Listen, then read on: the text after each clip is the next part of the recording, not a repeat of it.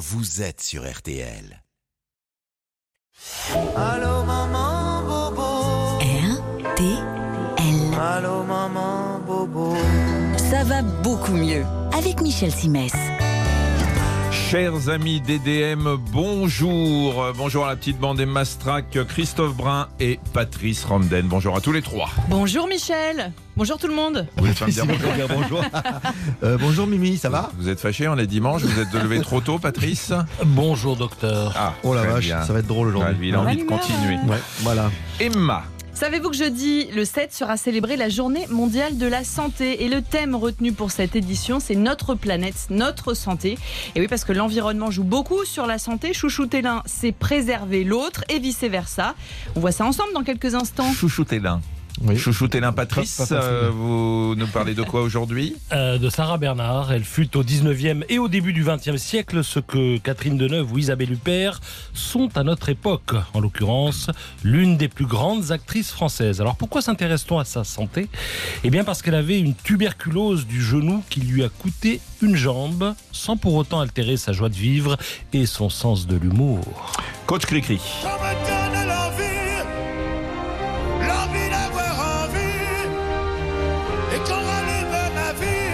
Ah, tu, tu, tu. Euh, c'est Johnny. C'était donc Johnny. Effectivement, l'envie d'avoir envie pour illustrer la compatibilité entre activité physique et le sport même avec la maladie. Pour peu qu'on en ait envie, effectivement, on va voir aujourd'hui qu'on peut être malade, malade chronique quelquefois, et avoir quand même une vraie activité physique grâce à des initiatives, des structures qui accompagnent les malades dans cette démarche et qui leur donnent l'envie d'avoir envie de bouger malgré les circonstances, malgré la maladie, qu'on me donne l'envie, disait Johnny. On va essayer de faire tout ça tout à l'heure. En attendant,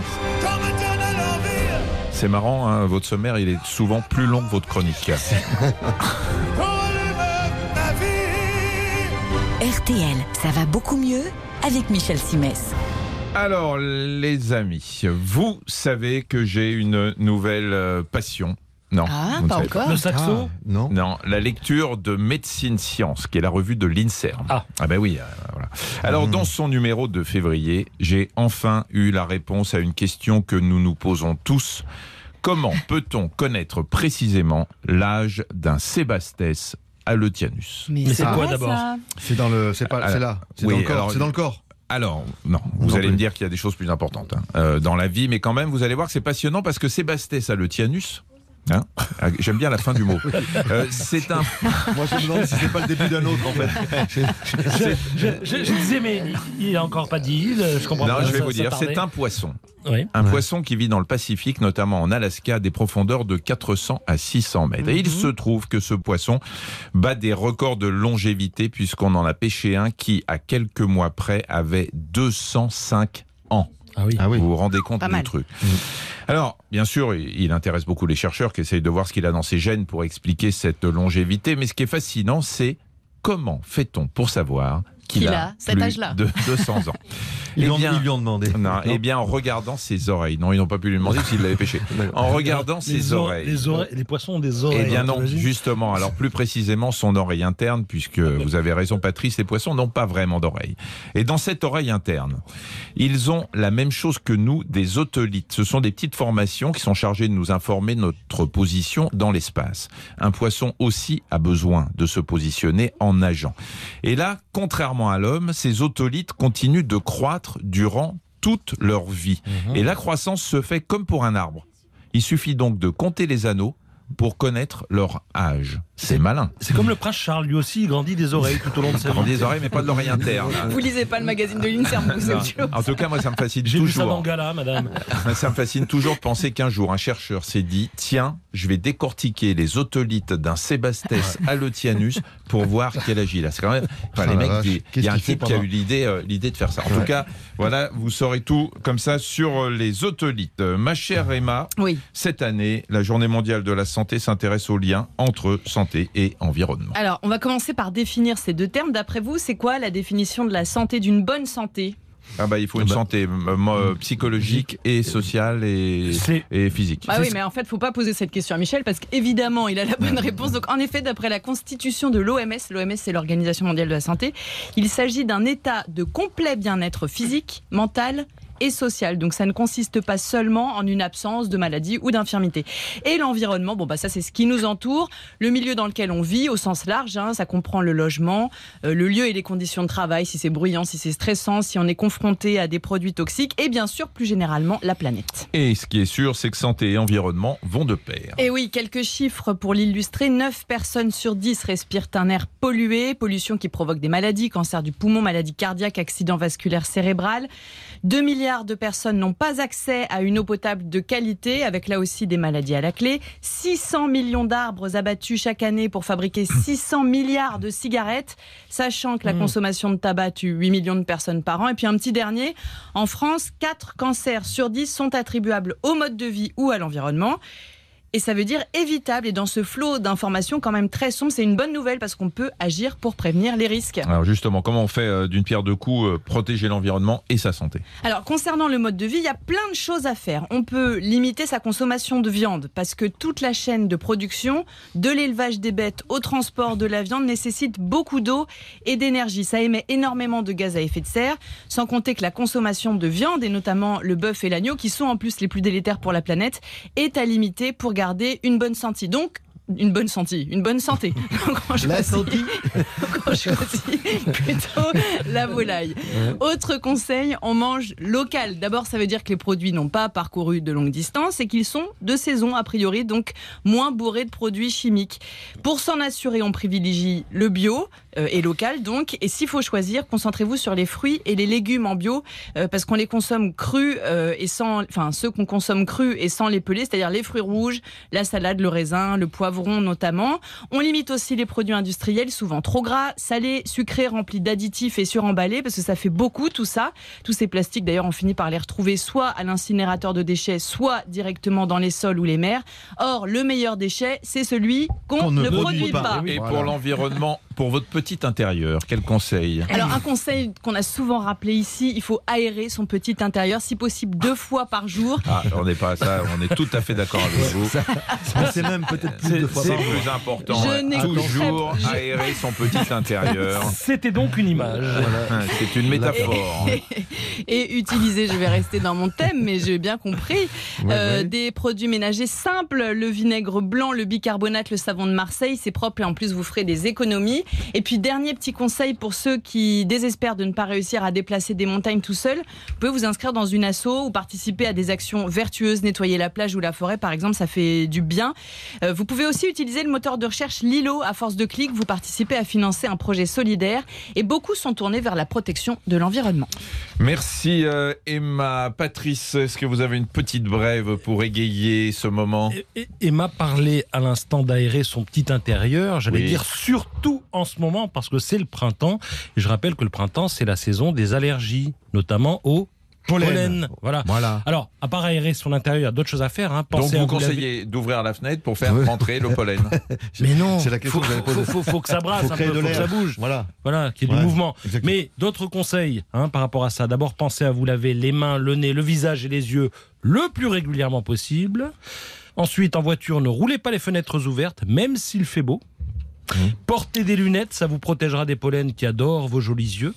Si vous passez votre journée en plein air, évitez les parcs et les jardins publics et lavez-vous les cheveux tous les soirs parce que ça évitera les pollens accu- accumulés dans vos, vos cheveux, euh, qu'ils finissent sur votre oreiller où vous dormez la bouche ouverte et où vous respirez à plein nez. Et puis, j'allais finir, le masque. Hein, celui du coronavirus, eh bien, il vous protège aussi, partiellement peut-être, mais un peu quand même, contre les pollens. Tout Ouais, à fait, ouais, non, Christophe. oui, et je rajouterais que pour ceux qui vont faire du jogging ou qui font de la marche euh, nordique dans la forêt ou dans les, dans les campagnes, de se mouiller les cheveux avant de partir. Voilà, c'est un bon effet, ça fixe le pollen sur les cheveux mouillés. Il faut les laver ensuite quand on arrive à la maison Ah oui, d'accord. et ça limite les dégâts pendant la, pendant la Et session. puis juste un mot, vous disiez qu'il va fallait pas euh, ouvrir les fenêtres même quand il fait chaud euh, en voiture, à condition d'avoir fait vérifier ou changer le, Le filtre, filtre. de Ah, la le climatisation, parce que sinon euh, tout le pollen revient euh, dans Voilà. l'habitacle avec Mm. la clim. Et en plus, vous consommez plus euh, de carburant, ce qui en ce moment n'est pas conseillé. On se retrouve dans quelques instants, euh, non seulement avec Patrice qui va nous parler de Sarah Bernard, mais on va prendre en ligne avant un gynécologue obstétricien qui s'intéresse au vélo. Ça va beaucoup mieux sur RTL. Avec Michel Simès. RTL, ça va beaucoup mieux avec Michel Simès. Et avant de voir avec Patrice, euh, de parler de Sarah Bernard, on va prendre en ligne le docteur Mathieu Muller. Bonjour. Bonjour. Vous êtes gynécologue obstétricien au centre hospitalier de Morlaix, euh, mais vous êtes aussi médecin euh, du sport, responsable de la commission recherche à la Société française de sport santé. Et on a voulu vous prendre en ligne pour nous parler d'une d'une initiative, d'un projet euh, que vous allez nous, nous décrire dans quelques instants, euh, qui a été mis en place avec l'association La Vie en Rose. C'est quoi cette association? La Vie en Rose, c'est une association de femmes qui mettent euh, en avant l'activité physique adaptée pour euh, soigner les maladies chroniques, pour participer au traitement de maladies chroniques comme le cancer du sein. D'accord, et on sait que l'activité physique réduit considérablement les risques de rechute hein, euh, euh, de, cancer, de, de cancer du sein. Alors, ce projet, euh, bah, c'est de mettre des adolescents sur un vélo, c'est ça? C'est exactement ça. En fait, l'association La Vie en Rose euh, m'avait contacté pour savoir quel projet on pouvait mettre en place pour des adolescents. Et le problème principal à l'heure actuelle des adolescents, c'est que ils sont, pour la très grande majorité, considérés comme inactifs. 81% d'après les données de l'OMS même. Exactement. Et la France, dans ce classement, est le pire élève européen, avec 87% d'adolescents inactifs en France. C'est-à-dire montre- qu'ils ne font pas, ils ne suivent pas les recommandations de l'OMS qui sont une heure d'activité physique quotidienne. Tout à fait. Et on sait que cette inactivité-là est à l'origine des maladies chroniques dans le futur, comme l'hypertension, le diabète, les cancers, l'AVC. Et donc, il est, il est assez urgent d'agir. Et donc vous avez organisé un, un Tour de France euh, qui va se dérouler du 4 au 18 juin. Euh, comment ils, ils ont été choisis ces adolescents? Un Tour de France cycliste hein? Et c'est exactement ça. En fait, ce Tour de France-là a pour objectif de sensibiliser les jeunes aux bienfaits de l'activité physique et puis de les faire participer à ce Tour de France. Alors, il y aura un groupe de, de- de cyclistes qui vont faire un véritable Tour de France. Et à chaque arrivée d'étape, ces adolescents qui auront été recrutés et pris en charge par les professeurs de PS dans les établissements scolaires vont faire 50 km avec nous, avec un petit défi sportif pour essayer d'atteindre la vitesse moyenne de 25 km/h de, mo- de moyenne. Oui, parce que vous allez, euh, il va y avoir des, des cyclistes adultes euh, aguerris, parce qu'on qui vont se taper eux 200, 250 km euh, euh, par jour, 200 ah oui, c'est environ 200 km par jour, voilà. et qui accompagneront ces adolescents. Exactement. Patrice. Pourquoi, pourquoi le vélo Euh, Parce que c'est tendance ou parce que ça nécessite un effort qui est en fait adapté à la, à la pathologie? Eh ben pour, pour euh, ces deux raisons-là, c'est que c'est d'abord c'est aussi un moyen euh, écologique de se déplacer. L'objectif c'était de toucher un maximum d'adolescents en France, donc ça permet de faire des kilomètres. et puis c'est un c'est un sport d'endurance et on sait que la principale activité physique qui est recommandée, c'est des activités d'endurance. Et une dernière question, comment vous avez recruté ces, euh, ces adolescents? Eh bien, c'est grâce à la forte mobilisation des professeurs du PS dans les établissements scolaires qu'on a contacté. Et sur la base du volontariat, c'est les professeurs de PS qui se- se forment les, les adolescents sur toute l'année, qui leur font des, des interventions sur les bienfaits de l'activité physique. Et, et donc, c'est un, grand coup de chapeau à ces professeurs de PS qui se mobilisent vraiment beaucoup. bah, C'est une belle initiative, en tout cas pour faire bouger euh, les adolescents. euh, vous l'avez dit, hein, il y a une inactivité physique, une sédentarité euh, contre laquelle on va essayer de lutter, notamment par des messages d'ici aux Jeux Olympiques de Paris 2024. Je rappelle que c'est un Tour de France avec donc des cyclistes aguerris qui vont être rejoints par des groupes d'adolescents qui feront euh, 50 km euh, eux et c'est du 4 au 18 juin. Ça partira de Brest dans le 29, euh, Patrice? Finistère. Finistère, très bien. Et ça arrive à Carantec dans le 29, Patrice? Le Finistère. Le Finistère également. Très bien. Merci beaucoup, euh, docteur Mathieu Muller, et bravo pour cette initiative. Merci. Merci. RTL, ça va beaucoup mieux. Ma jolie Sarah. C'est une spéciale. euh, Johnny. euh, c'est une spéciale bonjour, Johnny. Euh, donc on va parler avec vous, Patrice, de Sarah Bernard, euh, puisque cette chanson s'appelle Sarah. C'est très très bien trouvé. Ça va bien avec. Alors, on remercie Euh, Pascal. vous, atta- vous attaquez le réalisateur, Michel, c'est ça Notre réalisateur. Pascal, Pascal, je sens qu'on va sortir euh, et un spermogramme pour Monsieur Simès. Monsieur Simès pour un spermogramme. Ah là là là là là là, ça va me suivre. Euh, Patrice, Victor Hugo l'avait surnommée Sarah Bernard la voix d'or. Jean Cocteau en parlait comme d'un monstre sacré. Elle collectionnait les surnoms. On aurait pu aussi l'appeler l'unijambiste parce que c'eût été lui manquer de respect. Oui, mais c'eût été lui manquer Mais de Oui. à- Mais- je, je vais rajouter mais. Ça aurait, ça Ah, aurait été. Mais comme vous m'avez mis sur le texte euh, le mais, je ne l'avais pas lu. Non, en fait, le, le fait est que Sarah Bernard a terminé, vous avez raison, sur une jambe. Hein, c'est terminé sa vie sur une jambe. À 70 ans, elle se fait amputer pour cause de tuberculose du genou. C'est qu'il a dégusté hein, le genou de Sarah Bernard. À 4 ans, la petite Sarah tombe d'une fenêtre. Premier choc, mais après tout, bien des enfants connaissent ce genre de mésaventures sans que les choses dégénèrent par la suite. Mais la quarantaine venue, le genou se rappelle à son bon souvenir. Premier signe avant-coureur des réjouissances à venir, un abcès. Sarah Bernard s'en tire grâce à un drainage du genou, lequel genou va déguster car la comédienne interprète le rôle titre du procès de Jeanne d'Arc, où la mise en scène prévoit qu'elle tombe, devinez quoi, à genoux. Et comme elle tombe, euh, joue tous les soirs, et bien tous les soirs, le genou prend cher. hein. Ensuite euh, suivra, entre autres, entre autres représentations, celle de Tosca, où dans la scène finale, Sarah Bernard se blesse sérieusement au genou droit en sautant du parapet. Elle a alors plus de 60 ans et cette fois les douleurs persistent. Les médecins optent pour le plâtrage de l'articulation, mais elle va de plus en plus mal. Alors un jour, eh bien, on enlève le plâtre pour constater que la gangrène s'est installée. Ce sera donc l'amputation. Elle a 71 ans. Ouais, alors vous avez parlé de tuberculose du genou, ça peut étonner un petit peu nos auditeurs parce que la tuberculose, on voit ça comme une maladie respiratoire, une maladie pulmonaire, ce qui est le cas. C'est très très rare, hein, les tuberculoses euh, du genou, ça existe. Les- Ce sont les tuberculoses osseuses. Et à une époque, on parlait euh, même de mal de pote, PO2T, euh, qui était la tuberculose qui touchait euh, la colonne vertébrale et ce qui- entraînait la gibbosité. Vous savez, les bossus. Les bossus, à l'époque, D'accord. c'était la tuberculose des vertèbres euh, qui entraînait cette déformation. Alors là, on pourrait se dire euh, que la carrière de Sarah Bernard est terminée, mais que nenni. C'est ça, c'est ça. Refaites-le C'est pour voir. Euh, que nenni. Que nenni, oui. Non, ce qui est stupéfiant, c'est qu'elle elle redouble d'ardeur, de courage, d'optimisme et d'humour. Vous savez ce qu'elle disait?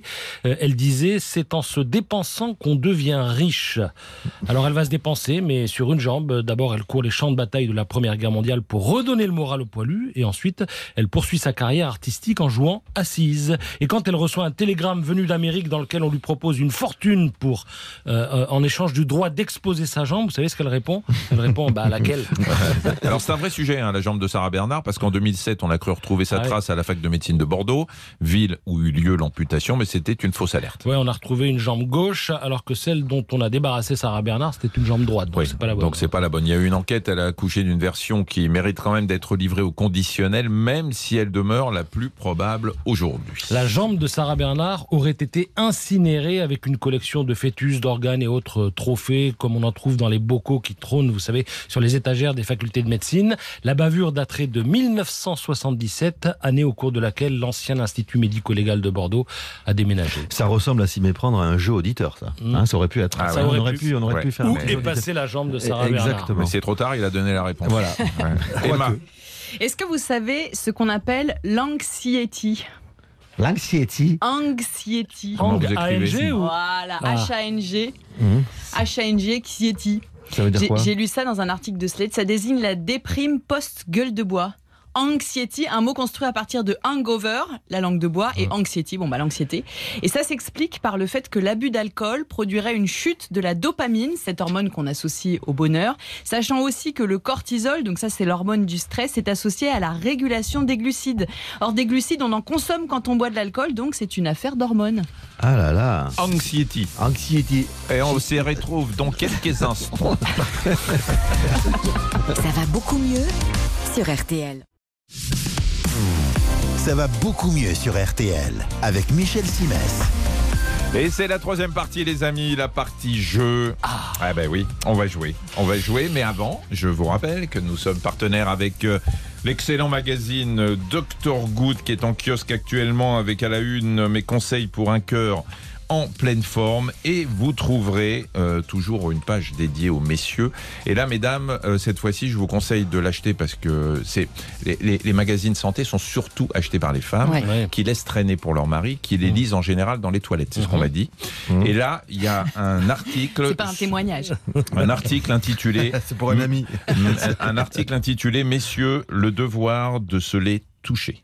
Eh oui, parce que que ce soit les roubignoles, les bijoux de famille, les roustons, peu importe le nom qu'on leur donne, mais à partir de 14 ans même, il faut s'auto-palper les testicules Ah. pour vérifier qu'il n'y a pas de petites boules qui poussent. Et vous savez que, euh, alors, ça- peut être des, des choses bénignes, ça peut être aussi des, des cancers du testicule, et que euh, les moments où on diagnostiquait le plus de cancers des testicules, c'était euh, pendant les trois jours, quand le service militaire existait, et que les médecins militaires palpaient les testicules de tous euh, les conscrits, et c'est comme ça qu'on faisait des diagnostics. Parce Voilà. que ça touche particulièrement les hommes jeunes. Oui, et les hommes en général Oui, aussi. même. Moi, j'ai eu moi, j'ai Oui, peur là. Oui, oui. Oui, non, ça Ah peut bon, toucher. pas Non, mais c'est pour ça qu'il faut. Voilà, c'est dans le Dr Good de, qui est en kiosque Et qui, actuellement. Mais il n'y a pas que ça. hein, Il y a Qui- d'autres choses. qui est en couverture du magazine? Euh, un présentateur de. Un homme jeune. Michel C, euh, Michel C de, voilà. de mais, Paris. mais c'est vrai. mais, tiens, une question. vas-y. Vous les palpez régulièrement? Euh, pas- non, les vôtres, Patrice. Pas les- Je- euh, avec Christophe, Oui, on a une, voilà. Oui, on, on s'auto, on s'auto-vérifie. Est-ce parce que vous vous auto-palpez comme les femmes s'auto-palpent les seins Toutes les 5 minutes. Alors, attendez, là, dans là, la ça s'appelle non, ça dans la- s'appelle ça, ça, ça s'appelle une obsession. bon d'accord, vous avez compris qu'on peut pas discuter sérieusement avec eux. Non, mais blague à part, oui, bien sûr. Bon, vous, Oui, non, l'avez- mais c'est vrai, c'est vrai. vous J'avais les déjà avez, été- vous les avez trouvés? Je, ben, je les recompte à chaque fois parce que je veux être sûr. non, mais vous l'aviez donné déjà ce conseil, donc je le fais. Ça fait très longtemps que je vous connais. Ouais. Il y a donc très longtemps que je me l'ai. Très bien. Et Patrice, Moi, c'était avant de vous connaître. déjà. Ah ouais, c'est- non, vous, a- avez arrêté depuis. Oui, oui, ben, Très bien, chers auditeurs, je suis désolé, c'était un moment de santé publique et de prévention.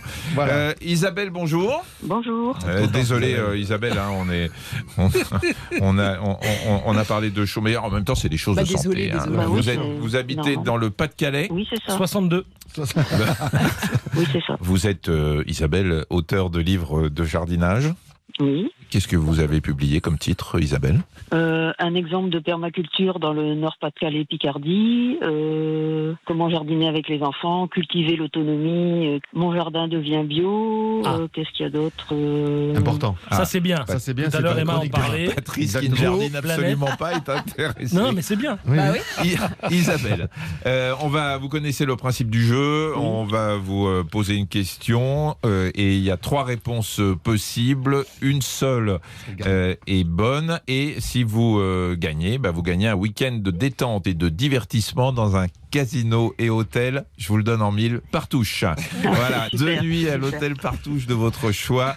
Euh, Vous aurez le repas au restaurant du casino, des soirées avec les animations Oh sur place, un crédit euh, pour jouer. Vous avez 30 000 euros de crédit, non 30 euros de crédit de jeu euh, pour jouer et profiter de l'ambiance, parce qu'il y a toujours de l'ambiance dans les casinos partout. Alors, Mais pour ça, faut gagner. mais pour ça, faut gagner. Ah oui, oui. Isabelle. Un institut de recherche basé dans la bonne ville de Nantes, préfecture de la Loire-Atlantique, numéro 44. 44. S'est lancé récemment dans la création d'un médicament dont je ne connais pas encore la finalité, c'est vous dire si cette affaire est entourée d'un grand mystère. Et pour parvenir à ses fins, l'Institut fait appel à des volontaires pour qu'ils fassent un don pour le moins étonnant, mais quel don? C'est la question du jour. Voici la version d'Emma. Bah, Vous n'allez pas le croire, et pourtant c'est vrai, cet institut demande aux volontaires, donc potentiellement à vous ou à moi, hein, de faire un don de sel. J'ai bien dit, eh un don de sel, euh, et ce pendant six semaines. Je vais même aller plus loin, les volontaires seront indemnisés à hauteur de 1410 euros. Et alors, Emma, c'est Ça il, fait combien la selle Il faut les emmener en une seule fois ou jour par jour? Parce que au bout de, au bout de six semaines, Bah, ça se fossile. pomme- Non, oui, après, non. c'est des, c'est des fossiles. il faut après, rouler la voiture avec les vitres ouvertes. Voilà. Alors, Euh. Merci pour toutes vos précisions. Version Christophe. Alors, figurez-vous que l'Institut en question demande aux volontaires de leur faire un don quotidien de salive. Les personnes sélectionnées doivent être en bonne santé, évidemment. On leur fournit 15 éprouvettes pour chaque matin pendant 15 jours. Elles fournissent 10 millilitres de leur salive. Les éprouvettes sont à déposer à l'accueil de l'Institut de recherche. Voilà. Patrice. C'est trop simple, ça, j'y crois pas.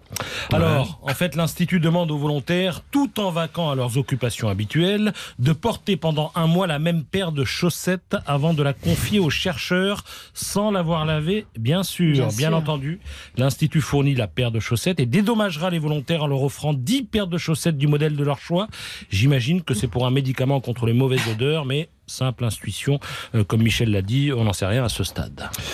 Alors, nous avons euh, trois versions. euh, Isabelle, je vous rappelle, celle d'Emma, c'est le don de sel. Version Christophe, le don de salive. Et celle de Patrice, qui est très crédible, le don de chaussettes. Déjà, vous pouvez peut-être en éliminer Chaussettes une. sales. Chaussettes sales, oui, bien évidemment. Vous élimineriez quoi Alors, bah, c'est un peu bizarre, euh, c'est des propositions étonnantes, mais je, je, je sens pas les chaussettes. Non Ça tombe Je suis bien. Moi non euh, Surtout pas. Et on applaudit la vanne. Oui, Je oui, sens je- pas bah oui, Oui, merci sûr, Patrice. Mer- Merci d'insister. Voilà. Le meilleur humour, c'est celui qui arrive spontanément, euh, Patrice. Donc Isabelle, vous avez éliminé une euh, fausse réponse, vous avez raison. Donc il en reste deux, il va falloir choisir entre les sels et la salive. Alors juste pour... Vous avez entendu parler des, euh, des, des- des progrès thérapeutiques pour tous ceux qui ont euh, des problèmes intestinaux ou des problèmes de microbiote intestinal? Oui, oui, oui, j'ai déjà entendu parler avec des grèves de sel. euh, je m'oriente plutôt vers euh, la réponse don de sel. Ah, mais c'est bien ça. C'est bien. C'est bien et c'est effectivement Bien euh, le ouais. plus crédible parce que moi ça aurait pu être la salive, hein, remarquez, Fait. mais euh. Emma, c'est les sels. hein. Eh oui, ce sont bien des sels dont l'Institut nantais a besoin pour mener à bien son étude préalable à la création de ce médicament. Et je vous confirme que c'est bien rémunéré 1410 euros. Alors, je peux pas vous donner plus de détails sur le modus operandi, mais c'est comme ça. Vous pouvez aller vérifier d'ailleurs l'information sur euh, le site du journal Le Progrès. L'Institut de recherche en question s'appelle euh, Biofortis et en effet, les greffes fécales ont déjà fait leurs preuves. C'est la première fois qu'on vous paye pour aller aux chiottes. Quand même. C'est un truc, euh, un truc Oui, de fou. Habituellement, c'est payant dans certains Oui, endroits. Isabelle, vous avez euh, gagné donc euh, un week-end de détente et de Ah, divertissement dans un casino et hôtel partouche. Alors il y en a à Forges-les-Eaux, à Contrexéville, à Aix-en-Provence, à Hier, à Divonne ou au Havre. Vous pourrez aller vous régaler, vous amuser en même temps euh, en jouant euh, avec modération, bien Ah, évidemment. Bravo. Isabelle Merci et merci. Merci beaucoup. À bientôt, au revoir. Bisous Isabelle. Bonne journée, au revoir. Patrice, Oui, on parlait d'allergie tout à l'heure. Vous savez qu'en Europe, une personne sur quatre est concernée, en tout cas si j'en crois l'Institut Pasteur. Alors si vous avez un doute, vous éternuez, vous pleurez sans raison, consultez. Parce que si j'en crois toujours l'Institut Pasteur, les personnes allergiques mettent en moyenne 7 ans avant de se décider à consulter. 7 ans. Et en 7 ans, on a le temps de déguster. Et puis pourquoi pas, si on se sait allergique, euh, avoir sur soi un stylo injecteur d'adrénaline aussi. hein. Oui, mais c'est pire que ça. Non seulement les gens mettent 7 ans à se diagnostiquer, mais le pire, et je, en tant qu'ORL, je peux vous dire que j'en ai vu, tous les ans, les personnes ont le même symptôme, les mêmes symptômes, le nez qui coule, etc., des symptômes typiques de l'allergie. Tous les ans, ils se disent, je comprends pas, docteur, je suis enrhumé. Enfin, tous les... On se retrouve dans quelques instants avec Coach Cricri. Ça va beaucoup mieux sur RTL. Avec Michel Simès. Ça va beaucoup mieux sur RTL. Avec Michel Simès. Coach Cricri, vous allez nous parler de ces structures qui mettent euh, en place des programmes d'activité physique au service des patients atteints de maladies chroniques. On en a parlé, on l'a évoqué tout à l'heure. Exactement, et quand on est atteint d'une maladie chronique, donc une maladie, hein, je le rappelle qu'on a potentiellement toute sa vie, on se retrouve souvent face à un manque de confiance en soi, un manque de confiance en son corps. On se dit, mon corps, euh, il est malade. Exemple, Euh, diabète, hypertension, des choses comme ça. Exactement, Voilà. c'est des maladies qu'on connaît, qu'on connaît très bien. Et, et j'ai relevé comme ça des, deux établissements qui, qui offrent aux patients la possibilité de bouger malgré la maladie. Le premier, il est à Nantes. C'est un établissement qui s'appelle la Fabrique Créative de Santé, qui est piloté par Elodie Basset, que je salue, avec qui j'ai eu cette conversation au téléphone pour vous rapporter un petit peu ce qu'elle fait au quotidien. Elle propose un, co- un accompagnement gratuit et personnalisé de remise en mouvement des personnes touchées par la maladie. Alors on rappelle que c'est une personne sur quatre hein, qui est touchée par euh, une de ces maladies en France, une personne sur quatre qui pourrait donc améliorer sa qualité de vie euh, quotidienne. Il suffirait pour ça d'un véritable accompagnement euh, psychologique, mais également physique. Exactement. Et à la fabrique créative de santé, c'est son nom. hein. Euh, Dans un premier temps, les besoins des personnes sont évalués grâce à un entretien individuel. Ensuite, un programme personnalisé est proposé dans le but de se remettre en mouvement. Euh, pour cela, il y a plusieurs types d'activités qui sont proposées le qigong, le pilate, le yoga, mais aussi la marche à pied ou le renforcement musculaire. Alors, cette amorce physique contribue largement à une meilleure estime de soi, on en parlait tout à l'heure, à une reprise de confiance en son corps et donc à une une reprise de l'activité. Et tout, le, tout cela se fait en présentiel, mais aussi en ligne avec la solution e-fabrique, euh, le pendant numérique qui permet de poursuivre l'accompagnement à distance. Euh, vous pouvez retrouver les infos de cette belle association sur www.fabrique créative de santé tout attaché en minuscule.fr. Alors ça, c'était à Nantes. On a aussi euh, des initiatives à Paris, notamment Mon Stade. Oui, euh, c'est rue Elsa Morand dans le 13e et c'est une des 500 structures en France qui ont le statut pour répondre notamment au dispositif du sport sur ordonnance. Ces maisons sport santé ont répondu à un certain nombre de critères qui leur permettent de prendre en charge les personnes éloignées de la pratique sportive. Alors c'est un ensemble très hétéroclite hein, de structures qui vont de, des structures nomades en passant par des applications, des bus qui se déplacent aussi. Mon stade à Paris, c'est un lieu, une salle qui inscrit l'activité physique dans l'arsenal thérapeutique des médecins. Et tout ça euh, de façon personnalisée et en utilisant les méthodes de, de précision du sport de haut niveau. J'y suis allé, moi, pour une émission avec Adriana euh, Mhm. Carambeu. Effectivement. Je salue Adriana. Euh, et euh, c'était très bien. J'imagine. Je vois ça. Donc, les prestations de ces maisons, alors, ne sont pas encore remboursées. hein, je vois venir la question par la CNAM. Mais il y a des dispositifs locaux qui existent avec des régions, des territoires qui financent, ou même des mutuelles comme la MGN ou la mutuelle des sportifs. Alors, mon stade, puisque vous en parliez, Michel, c'est une vraie maison sport santé dans laquelle l'équipe de Stéphane Suzoni s'attache à rendre les adhérents autonomes. Mon stade les reconditionne, les renvoie ensuite vers les clubs euh, pour des activités ailleurs. Mais il est aussi possible pour les patients pris en charge de suivre les programmes proposés au long cours, un peu comme dans une salle de sport classique. Euh, mon stade, c'est quand même, euh, figurez-vous, 450 personnes par mois qui sont pris en charge, dont 300 personnes en sport santé. Vous retrouvez toutes les infos euh, de mon stade sur www.monstadetoutattaché.fr. Merci Voilà. Christophe. Euh, c'est la preuve que la maladie n'est pas incompatible avec l'activité physique et la pratique sportive. Euh, tiens, un petit coup de gueule. Hein, Celles et ceux qui nous écoutent et qui sont en pleine forme, bah, bougez-vous aussi parce que des gens malades le font et vous qui allez bien, vous n'avez aucune excuse. Voilà. Mais j'en pousserai d'autres, des petits coups de gueule d'ici euh, Paris 2024. Et on rappelle que votre chronique euh, célébrissime dans le fait. monde Oui, entier, on peut évidemment. la retrouver. Sur le point.fr. Très bien. Emma, une petite brève. Oui, une petite question qui m'a été inspirée par mon fils parce qu'il me l'a posée, j'avais pas la réponse. Je suis allée chercher quel est le nombre total d'humains ayant vécu sur Terre. Oula Depuis le début? Eh ben Depuis oui, le début. c'est ça la question. Et sinon, il va bien, votre fils Attends, c'est ouf. 7 milliards d'individus. On vit 70 Ok, donc ans. je, ouais. je me suis Ouais, fait ouais, le ouais. calcul, ça m'a pris un petit moment, donc Ouais. j'y vais. Alors déjà, je pars de la dernière estimation qui a été réalisée par le Population Reference Bureau, une organisation américaine. Elle repose sur les chiffres de 2011 et à ce moment-là, plus de 107 milliards de personnes étaient nées sur Terre.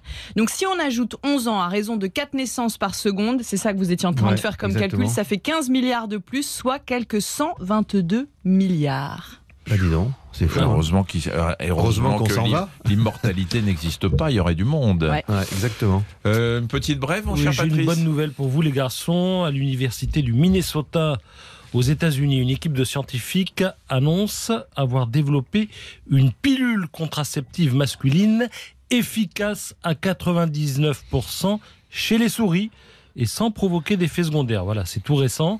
Euh, ça pourrait être testé sur les hommes d'ici la fin de l'année. Alors ces résultats doivent être présentés lors d'une conférence de printemps hein, à la Société américaine de chimie et elle marque en fait une tape importante euh, pour la contraception masculine qui demeure quand même assez marginale. Ouais, mais c'est marginal et ça fait tellement longtemps qu'on On en entend parle. tout- Ouais. toutes les tous Mais là, les ça ans. marche sur Ouais, les souris, Oui, oui, oui, ouais. ça marche sur les souris, mais nous, vous avez remarqué qu'on n'avait rien à voir avec les souris. J'attendais. Christophe. Oui, là, j'ai une petite, une un petit mot de patient dans un service d'ORL en chirurgie, raconté par une infirmière. Le médecin et l'équipe rentrent dans la, la chambre de la patiente. La patiente dit Oh, docteur, j'arrive pas à déglutiner, j'ai les bouglionnes. Et le, et- et le médecin, devant son équipe, avec un petit clin d'œil, dit Mais qu'est-ce que c'est que ce cirque? Ah, Voilà, donc, ça m'étonne pas. Ça m'étonne pas. de Ça devait être vous. Peut-être, hein. Ouais, ouais. Ah. Il a de la répartie. Ils ont des Ah, réparties, euh, les médecins. Il est fort, il est fort. Merci, euh, chers auditeurs. Merci de votre fidélité. Euh, je vous signale un nouveau rendez-vous hein, du lundi au vendredi. Retrouvez mes conseils santé dans le podcast. Ça va beaucoup mieux. En plus du replay de cette émission. Voilà. On ne se retrouve pas exceptionnellement dimanche prochain parce que je crois qu'il y a un petit quelque chose qui se passe en France. Ah, ça vote Je me demande si c'est pas euh, les élections présidentielles. tour. Donc nous On va passe- aller chatouiller les urnes. oui, on va chatouiller les urnes et donc, euh, et donc euh, nous laisserons la place à l'équipe de Stéphane Carpentier. On vous retrouvera le dimanche suivant avec grand plaisir à 9h15 et n'oubliez pas la vie. C'est in France when the thrill to romance. La vie c'est si bon, on vous souhaite donc une bonne semaine pour celle-ci, une bonne semaine pour la suivante et on se retrouve euh, le dimanche suivant à 9h15 sur RTL. Allez, ciao. Bonne semaine. Bisous, prenez soin de vous. Salut. RTL, ça va beaucoup mieux? Avec Michel Simès.